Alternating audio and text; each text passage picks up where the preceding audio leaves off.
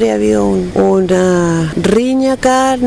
afuera del minimarket del Internacional en calle Colón y producto de eso una persona estaba fallecida en este momento y la otra persona que quien habría realizado la agresión con un arma blanca se encuentra detenida por personal de carabineros. Estamos trabajando con la CIP, la OCAR, también a realizar el examen y las pericias que correspondan